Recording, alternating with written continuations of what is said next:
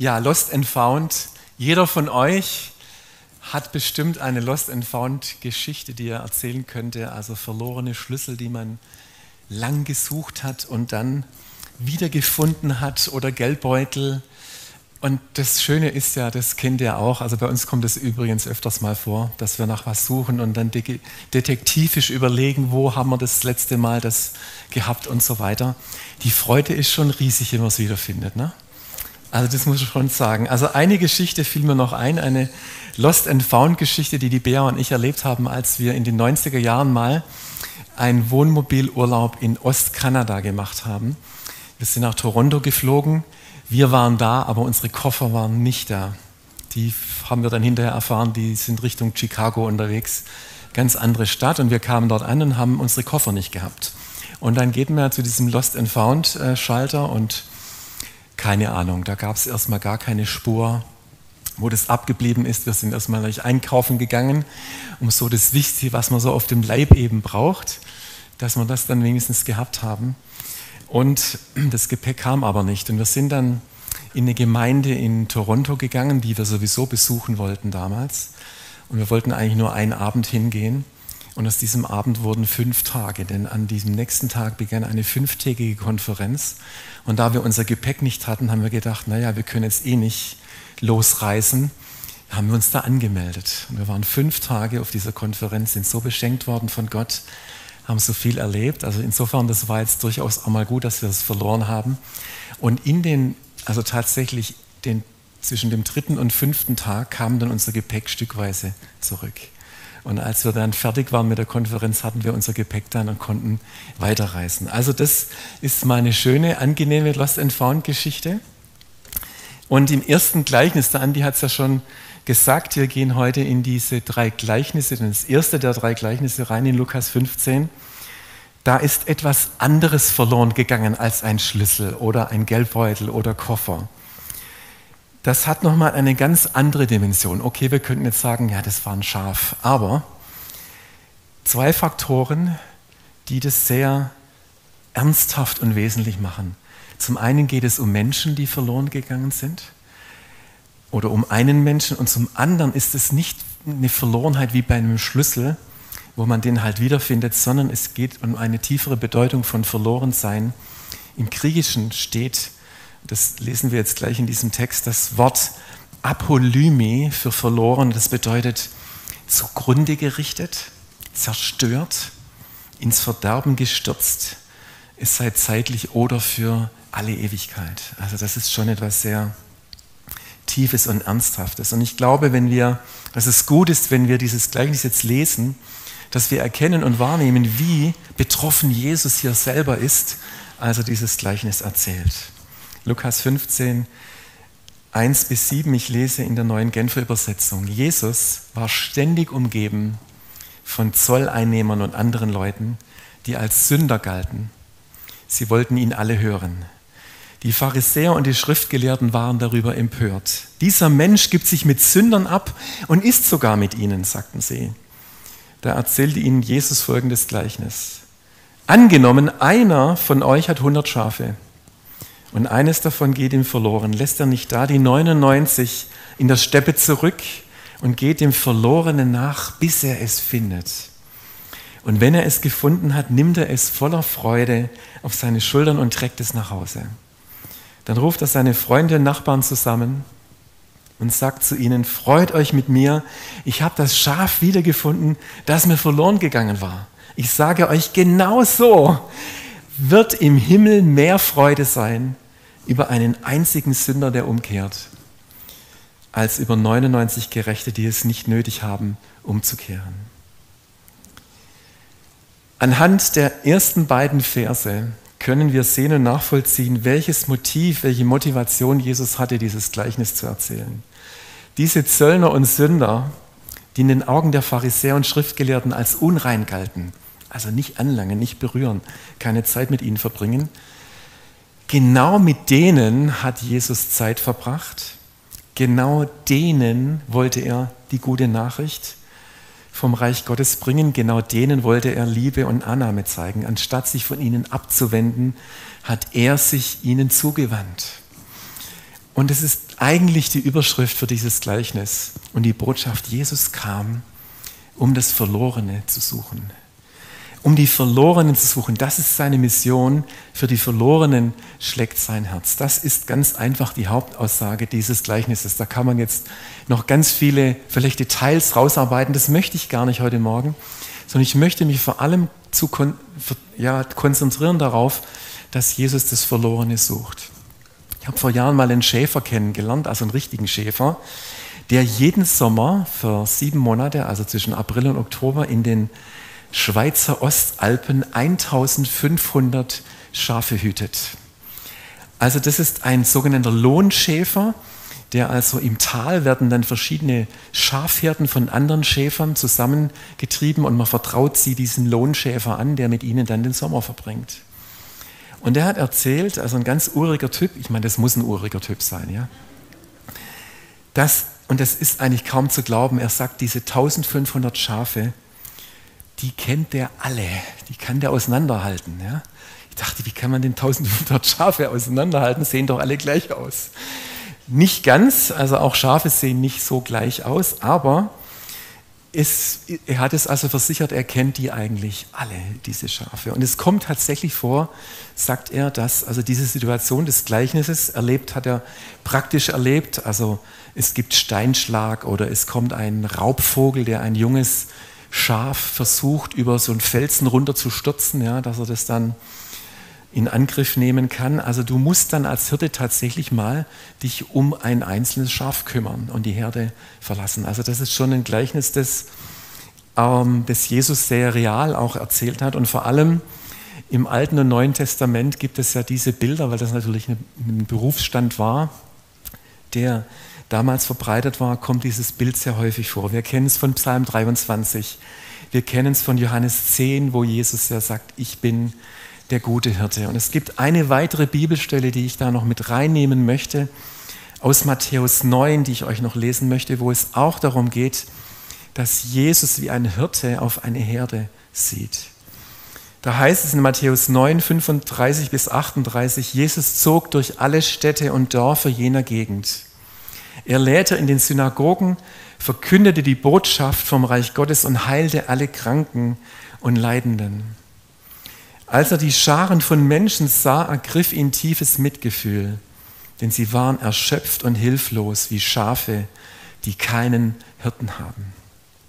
Das sagt er zu seinen Jüngern, die Ernte ist groß, doch es sind nur wenig Arbeiter da. Bitte deshalb den Herrn der Ernte, dass er Arbeiter in sein Erntefeld schickt. Okay, wenn wir das mal anschauen und es vergleichen mit dem Gleichnis vom verlorenen Schaf, dann scheint es hier eine ganze Herde verlorener Schafe zu geben, die Jesus sieht. Eine ganze Herde, wo er Verlorenheit sieht, Erschöpftheit sieht. Warum? Weil diese Schafe keinen Hirten haben. Das ist auch ein Bild für Verlorenheit, wenn Schafe keinen Hirten haben. Und wir lesen hier von diesem tiefen Mitgefühl von Jesus und es kommt eigentlich nur an vier verschiedenen Stellen im Neuen Testament vor. Beim barmherzigen Samariter zum Beispiel finden wir das oder wo Jesus über Jerusalem weint, dass er dieses tiefe Mitgefühl hat. Und eigentlich vom Wortbegriff ist es, wie wenn es ihm die Eingeweide herumdreht. So hat es Jesus ergriffen, diese Menschen ohne Hirten zu sehen, ein Ausdruck tiefer Barmherzigkeit und Mitgefühl. Und dieses Gebet, das vielleicht viele von uns ja kennen, bittet den Herrn der Ernte, dass er Arbeiter an sein Erntefeld schickt, habe ich auch schon oft gebetet. Meistens, wenn es zu wenig Mitarbeiter im Kindergottesdienst gab zum Beispiel. Dann ist es so der Klassiker, dass man das betet. Und das ist ja auch gut. Das ist ja nicht falsch, aber eigentlich vom Kontext geht es um was ganz anderes. Jesus betet das, nachdem er diese Herde ohne Hirten sieht und sagt, wir brauchen ganz viele, die sich um diese Schafe ohne Hirten kümmern. Ich glaube, Jesus hat diese große Ernte gesehen schon in seinem Geist. Warum? Weil Gott möchte, dass kein Mensch verloren geht, dass Menschen wiedergefunden werden. Und Jesus hat, glaube ich, schon in diesem Moment diesen Zeitpunkt herbeigesehnt, den wir dann später in Apostelgeschichte 1, Vers 8 lesen, dass der Heilige Geist kam auf die Jünger und sie befähigt wurden, selber Zeugen zu sein und das zu tun, was Jesus getan hat. Ich glaube, Jesus hat gesagt, das mache ich gerade noch so allein mit meinen zwölf Jüngern. Es braucht so viele.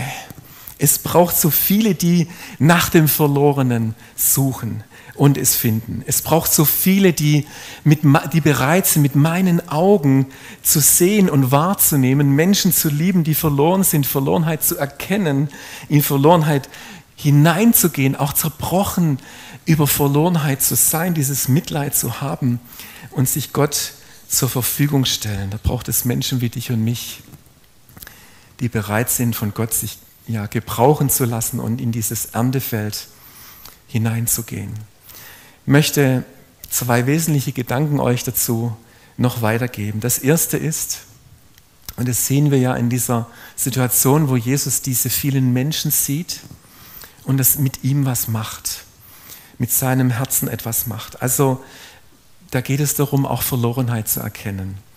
Und ich möchte dir die Frage heute Morgen stellen, was siehst du denn, wenn du in deinem persönlichen Umfeld Menschen betrachtest?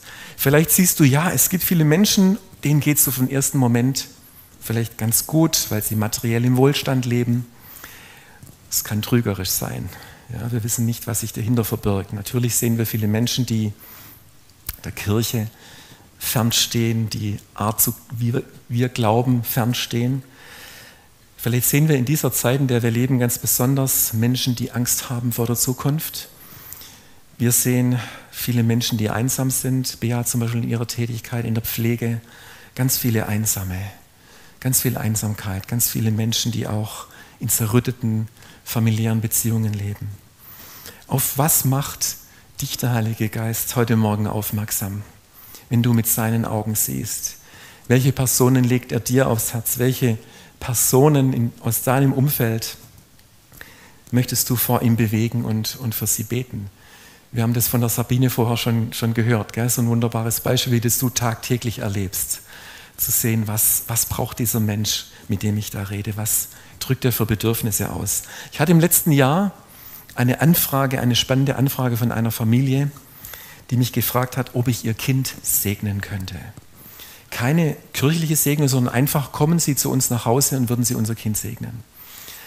Das haben sie mal erlebt vor vielen Jahren und die hat es so berührt, dass sie gedacht haben, das würden sie sich für ihr eigenes Kind auch wünschen. Und dann habe ich gedacht, wow, was für eine interessante Anfrage. Sie haben irgendwie meine Adresse von jemand anders bekommen. Habe ich zugesagt. Und hat die Frau gesagt, ach übrigens, ich habe noch eine Freundin, die normalerweise im Ausland lebt. Die hat auch eine kleine Tochter bekommen, ob ich die auch segnen könnte. Dachte ich, ja, mache ich. Und dann bin ich dorthin und habe mich erstmal getroffen mit diesen Familien. Und dann habe ich schon gemerkt, okay, das sind jetzt keine so Kirchen, kirchlich ähm, vertrauten Menschen, ja, die glauben vielleicht ein bisschen anders als wir. Und dann hat die eine Frau mich gefragt, Herr Stumm, könnten Sie, wenn Sie die Segnung machen, das Wort Gott weglassen? Da dachte ich, oh, jetzt, jetzt wird es interessant.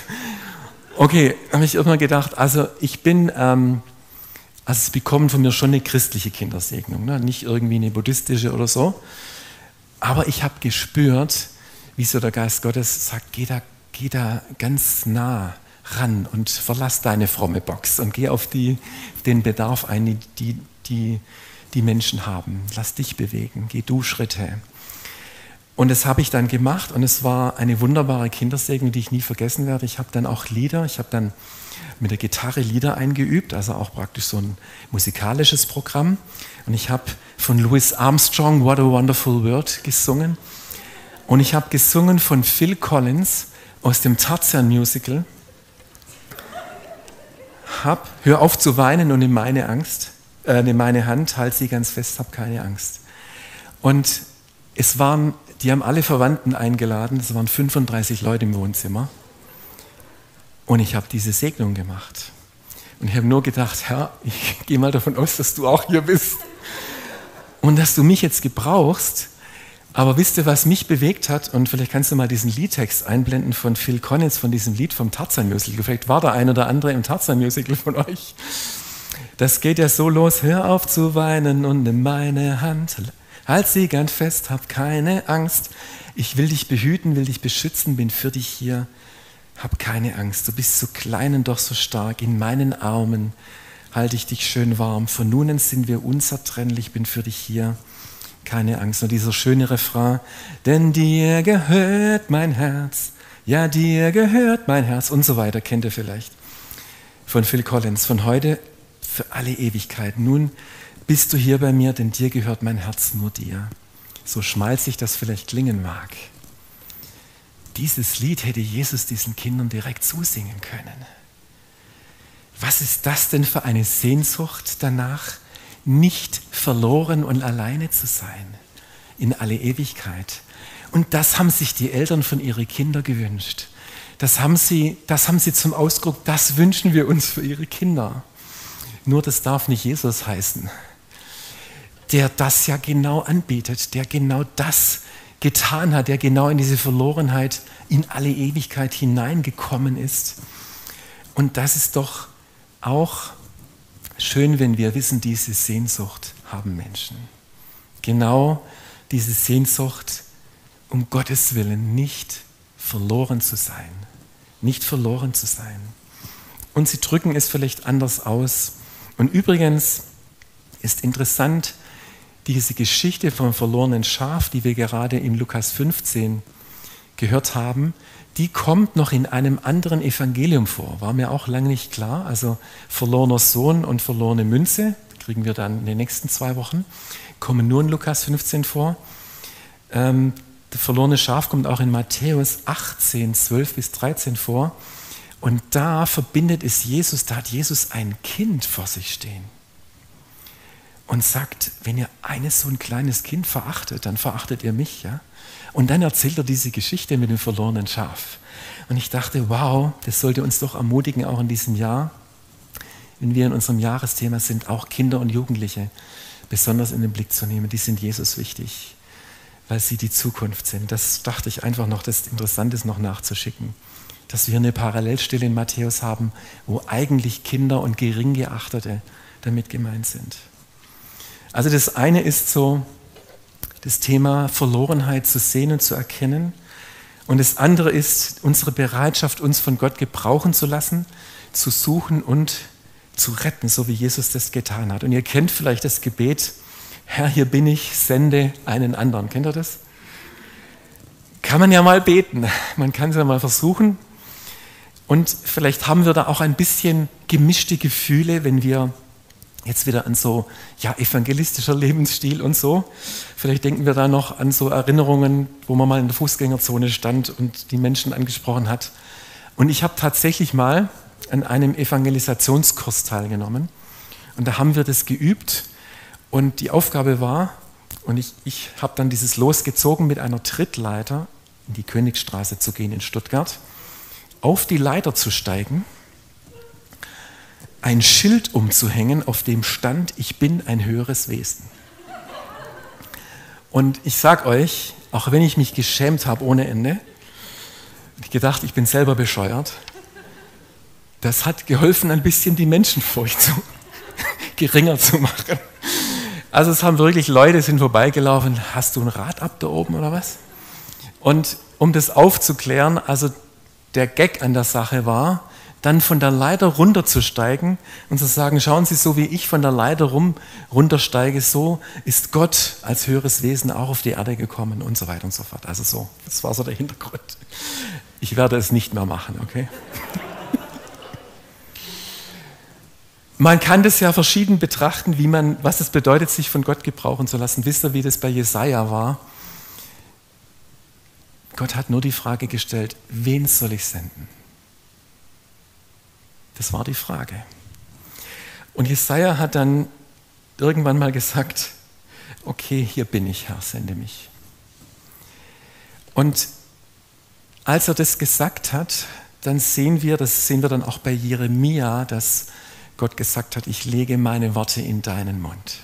Jetzt gebrauche ich dich.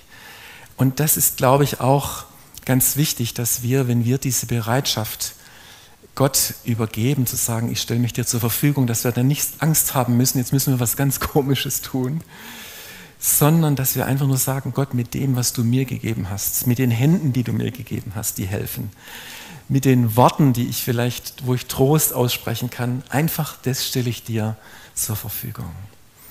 Und das ist es, glaube ich. Es geht nicht darum, redegewandt zu sein oder besonders evangelistisch veranlagt zu sein. Es geht darum, Gott zu erlauben, einfach zu sagen, mach, mach mit mir, was du möchtest. Zeig mir, wo ich in Verlorenheit reingehen kann und benutze mich dann ganz authentisch in dieser Situation. Gebrauche mich mit meiner Art mit dem, was du mir gegeben hast.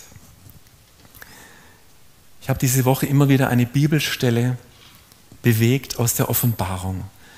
Und die fiel mir ein bei der Vorbereitung dieser Predigt und ich habe immer gedacht, das passt doch gar nicht. Gott, was, was ist das für eine Bibelstelle? Ich habe das immer wieder gelesen und es ging nicht mehr aus meinem Kopf und aus meinem Herzen raus. Es ist, Offenbarung ist ja eine, ein Buch, man könnte sagen mit sieben Siegeln, gell? ein Buch, wo Johannes einen Einblick bekam in den Himmel, was im Himmel passiert. Und interessant ist ja, dass in Lukas 15 im letzten Vers dieses Gleichnisses vom verlorenen Schaf es ja heißt, wenn, ein, wenn nur einer gefunden wird oder eine gefunden wird, die umkehrt, dann wird im Himmel eine Freude sein. Ja. Also wir erfahren in diesem Gleichnis etwas, was passiert, wenn etwas Verlorenes gefunden wird. Wir freuen uns, wie gesagt, wenn wir so einen Schlüssel finden, ja, den wir verloren haben. Aber im Himmel ist wirkliche Freude. Und das ist genau, das ist wie wenn das, das größte Fest, was der Himmel sich vorstellen kann, ist, wenn etwas Verlorenes, jemand Verlorenes oder eine Verlorene wiedergefunden wird. Das ist das größte Fest. Zurück zu diesem Offenbarungstext. Wir befinden, finden in Offenbarung 5 eine Beschreibung von Johannes, der ja diesen Einblick bekommen hat, was im Himmel vor sich geht. Und manches ist ja nicht einfach zu verstehen in der Offenbarung, aber ich lese euch aus Offenbarung 5 die Verse 1 bis 4, die mich einfach sehr bewegt und nicht mehr losgelassen haben. Johannes sagt, jetzt sah ich, dass der, der auf dem Thron saß, in seiner rechten Hand eine Buchrolle hielt. Sie war innen und außen beschrieben und war mit sieben Siegeln versiegelt. Und ich sah einen mächtigen Engel, der mit lauter Stimme rief, wer ist würdig, das Buch zu öffnen? Wer hat das Recht, seine Siegel aufzubrechen? Aber da war niemand. Weder im Himmel, noch auf der Erde, noch unter der Erde. Niemand, der das Buch öffnen konnte, um zu sehen, was darin stand. Keiner war zu finden, der würdig gewesen wäre, die Buchrolle aufzumachen und etwas aus, von ihrem Inhalt zu erfahren. Darüber weinte ich sehr. Und ich dachte, im Himmel gibt es doch keine Tränen, oder? Johannes hat so geweint mit einem zerbrochenen Herzen. Ich das, das hat mich gepackt in der Vorbereitung. Und ich dachte, warum weint der? weil dieses Buch, in dem die Namen des Lebens geschrieben sind, wo Jesus gesagt hat, freut euch, dass eure Namen im Himmel geschrieben sind, dieses Buch konnte niemand öffnen. Und es ist so spannend, warum das so beschrieben wird und nicht gleich die Spannung aufgelöst wird. Die wird ja dann gleich aufgelöst. Aber Johannes musste erst mal verzweifelt weinen. Warum? Und ich habe das bewegt und habe gedacht, hat Johannes da für einen Moment wurde er hineingenommen in das, was es bedeutet, tiefste Verlorenheit zu erleben. Wie, was ist denn, wenn es niemand im ganzen Universum gibt, der uns Zukunft und Hoffnung geben könnte? Was wäre denn, wenn niemand da wäre, der wie Jesus, der gute Hirte, in Verlorenheit hineingeht und Menschen rettet und befreit und in alle Ewigkeit erlöst und mitnimmt? Was wäre, wenn es nicht weiterginge. Und das ist das, was ich hier empfunden habe. Johannes hat noch nicht gesehen, es war niemand da. Das ist wie wenn Gott sagen würde, wen kann ich senden? Und er würde niemand finden. Niemand. Und dann geht es aber weiter und das ist das Gute dran. Und dann sagt in Offenbarung 5 einer der Ältesten zu Johannes, weine nicht. einer hat den Sieg errungen, der Löwe aus dem Stamm Juda, der Spross, der aus dem Wurzelstock Davids hervorwuchs. Er ist würdig, das Buch mit den sieben Siegeln zu öffnen. Es ist Jesus. Soweit diese Erklärung. Johannes dachte, jetzt sehe ich vielleicht irgendwo diesen Löwen von Juda. Wo ist dieser Löwe von Juda? Und er sieht aber keinen Löwen von Juda, er sieht ein Lamm. Er sieht ein Lamm. Und zwar nicht ein, ein schönes Lamm, sondern ein Lamm, das wie geschlachtet aussah. Ein, ein Lamm, das diese gesamte Verlorenheit dieser Welt in sich trägt. Das hat er gesehen. Und dieses Lamm, das ist Jesus, den er gesehen hat. Eine Offenbarung von Jesus, er, die, der diese tiefste Gottesferne und Verlorenheit am Kreuz selbst erlebt hat oder wenn wir so wollen, der selbst ein verlorenes Lamm war, ein verlorenes Schaf war, er ist würdig, dieses Buch zu öffnen. Er hat die Antwort, er hat die Schlüssel für alle Fragen bis ans Ende aller Tage. Jesus kann das tun und er ist der Einzige, der das tun kann. Das möchte ich heute Morgen auch wirklich verkündigen, Jesus kann das tun in deinem und meinem Leben. Er ist der gute Hirte, wie es auch Steffi schon gesagt hat. Er ist der große Liebhaber aller Menschen. Er ist der, der will, dass kein Mensch verloren geht, sondern dass alle Menschen in der Fülle des Segens leben, den nur er geben kann. Wir haben vor ein paar Tagen, Bea und ich, den, einen Film angeschaut, vielleicht habt ihr ihn auch schon gesehen, Don't Look Up mit Jennifer Lawrence und Leonardo DiCaprio. Das ist ein, ein spannender Film, es ist eigentlich eine Satire. Das sind Wissenschaftler, die herausfinden, dass ein Komet auf die Erde zurast und in sechs Monaten auf die Erde praktisch, die haben berechnet, dass der genau die Erde trifft. Fünf bis zehn Kilometer groß. Und wenn der einschlägt auf die Erde, ist alles vorbei. Dann hört alles auf. Und auch wenn es in diesem Film natürlich um ein Zeichen geht, wach zu rütteln, was die Klimaerwärmung angeht, das ist so der Grund, warum die diesen Film gedreht haben, ist es schon interessant, was passiert. Also diese Wissenschaftler versuchen darauf aufmerksam zu machen, hallo, da kommt ein Komet auf die Erde zugerast, in sechs Monaten ist ja alles vorbei. Und am Anfang interessiert es gar niemand. Am Anfang die Leute sind alle mit Insta-Posts beschäftigt. Wer jetzt von welchen Promis wieder irgendeine Beziehung beendet hat, das hat niemand interessiert.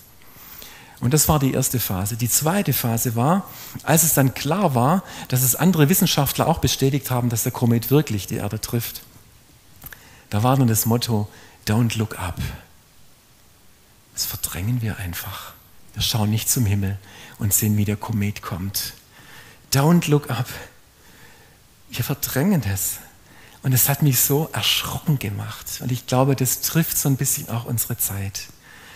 Wie wäre es, wenn wir keine Verlorenheit mehr sehen? Wenn wir es ignorieren würden, wenn wir es verdrängen würden, auch wir. Wenn wir so tun, als wäre alles okay. Was, was wäre dann? Ich glaube, dass, dass Gott heute Morgen uns auch vor Augen führen möchte, schaut mal, ich möchte euch Augen öffnen für Verlorenheit, wirklich für Verlorenheit und möchte dich einladen. Ich glaube, dass wir auch, auch Gott einladen, dass er uns Verlorenheit wieder neu zeigen kann und was es bedeutet, wenn Menschen verloren gehen. Und ich möchte uns daran erinnern zum, zum Schluss, und ich darf euch bitten, Steffi, dass ihr nach oben kommt, an eine Stelle in 2. Korinther 14, Vers 5, wo es heißt, Und ich glaube, dass Jesus uns diesen, diesen Blick für das Verlorene geben möchte. Bei allem ist das, was uns antreibt, die Liebe von Christus. Menschen, die mit Gottes Augen, Menschen mit Gottes Augen betrachten, Verlorenheit zu sehen und es dann von Gott gebrauchen zu lassen, in Verlorenheit hineinzugehen. Und ich möchte jetzt beten und euch einladen, wenn ihr möchtet, einfach mitzubeten und nur zu sagen, Jesus, ich bin heute Morgen bereit, dass du mir neu die Augen öffnen darfst für Verlorenheit um mich herum, Verlorenheit in meinem Umfeld, für etwas, einen Menschen, den du mir aufs Herz legst, den ich dir bringen kann, wo ich mich zur Verfügung stellen kann, wo ich mich gebrauchen lassen kann von dir. Heiliger Geist, ich danke dir, dass du heute Morgen hier bist. Danke, Herr, dass, dass wir das spüren dürfen, wie ja, diese Mission, dass du auf diese Welt gekommen bist, Jesus, um das Verlorene zu suchen. Und da ist viel Verlorenheit um uns herum. Manchmal haben wir es vielleicht auch vergessen. Und ich möchte heute Morgen nur sagen, Jesus, wir laden dich ein, dass du uns mit deinen, ja, mit deinen Augen führst und leiten darfst, dass wir das Verlorene sehen, dass du siehst. Nicht, dass wir jetzt ein schlechtes Gewissen bekommen, dass wir zu wenig tun, gar nicht, sondern nur, Jesus, nur zu sagen, hier sind wir, du darfst uns senden, du darfst uns Verlorenheit zeigen, dass es uns auch berühren darf. Und dass wir auch vor dir bewegen, wo du uns in Bewegung setzen möchtest, Menschen zu begegnen. Vielleicht mit einem guten Wort, mit einer Hilfeleistung, mit einem Wort des Trostes, mit so vielen Möglichkeiten, wie wir es auch von Sabine in diesem schönen Beispiel gehört haben.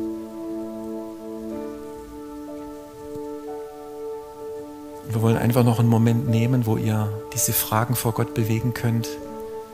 Dich die bitte auch nochmal einzublenden, einfach ob es vielleicht eine, ja, eine bestimmte Person gibt, die du heute Morgen, die dir Gott auch zeigt, die der Heilige Geist dir zeigt die du mit ihm bewegst und vor ihm bewegst.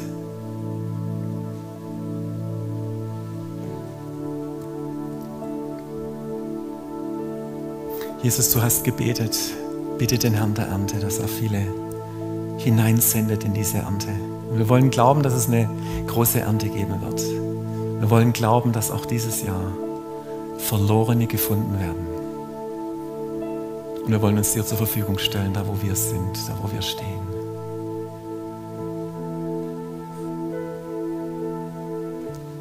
Und wir wollen nicht sagen, don't look up, sondern wir wollen zu dir schauen, Herr. Wir wollen es uns zeigen lassen. Wir wollen zu dir schauen, uns aufmerksam machen lassen Danke dafür.